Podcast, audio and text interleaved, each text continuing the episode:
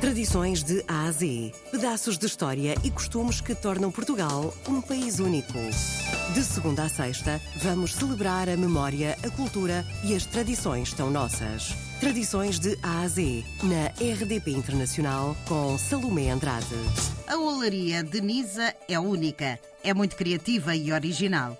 As pedras brancas de quartzo ornamentam as peças e tornam singular uma arte que corre, no entanto, o risco de desaparecer.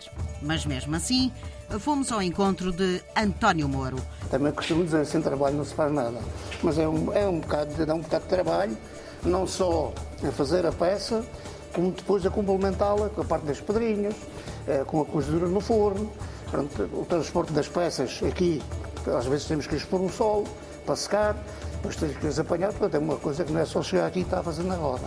Tradições de A a Z. O barro é aqui de duas propriedades que estão aqui no Conselho de Nisa. Uma que é denominada a Maria Dias, que é onde se apanha um barro que é mais escuro, a gente chama o barro preto, e o branco é na, numa herdade que está ali na, na subestação da Falagueira, que pertence à, à, à Santa Casa da Misericórdia. Tradições de A a Z. Nesse momento somos três oleiros. Sou eu, mais um meu primo e outro filho que é o Pequito. O mais velho tem, acho que ele tem 81 anos. Eu tenho, vou fazer 72 agora por um mês que vem. E o meu primo acho que são 68 que ele tem. Portanto é já tudo pessoal que, que está mais para lá do que para cá. Tradições de A a Z. Agora não se vende por causa da pandemia, não é? Mas pronto, sempre vai tendo saída. Não quer dizer que a gente chegue aqui e faça, ah, pá, pronto, eu tenho a loja, vai-se vendendo, vou fazendo, vai-se vendendo. E os outros têm também compradores, têm lojas aqui, há lojas ali que vêm buscar aqui e depois vendem. É, já houve dias melhores, mas pronto, mas vamos ter paciência e vamos ter que acreditar que isso há de melhorar. Tradições de A a Z. A parte principal que distingue a olaria de Nisa de todas as outras é a forma como uh, as peças que elas têm, são muito variadas.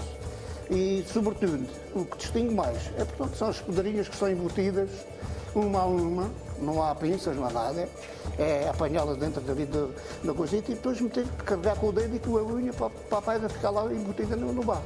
Olaria de Nisa. São três espécies de barro. O branco, o preto e o vermelho. Este último apenas utilizado para dar cor à peça. Todos eles apanhados no Conselho, exceto o vermelho, que vem de Arronches. Não esquecer que não só do passado vive a Olaria Pedrada.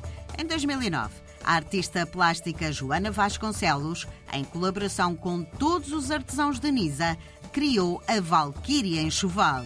É uma tradição bem portuguesa e uma arte que precisa de ser relembrada, mas acima de tudo, precisa de continuidade.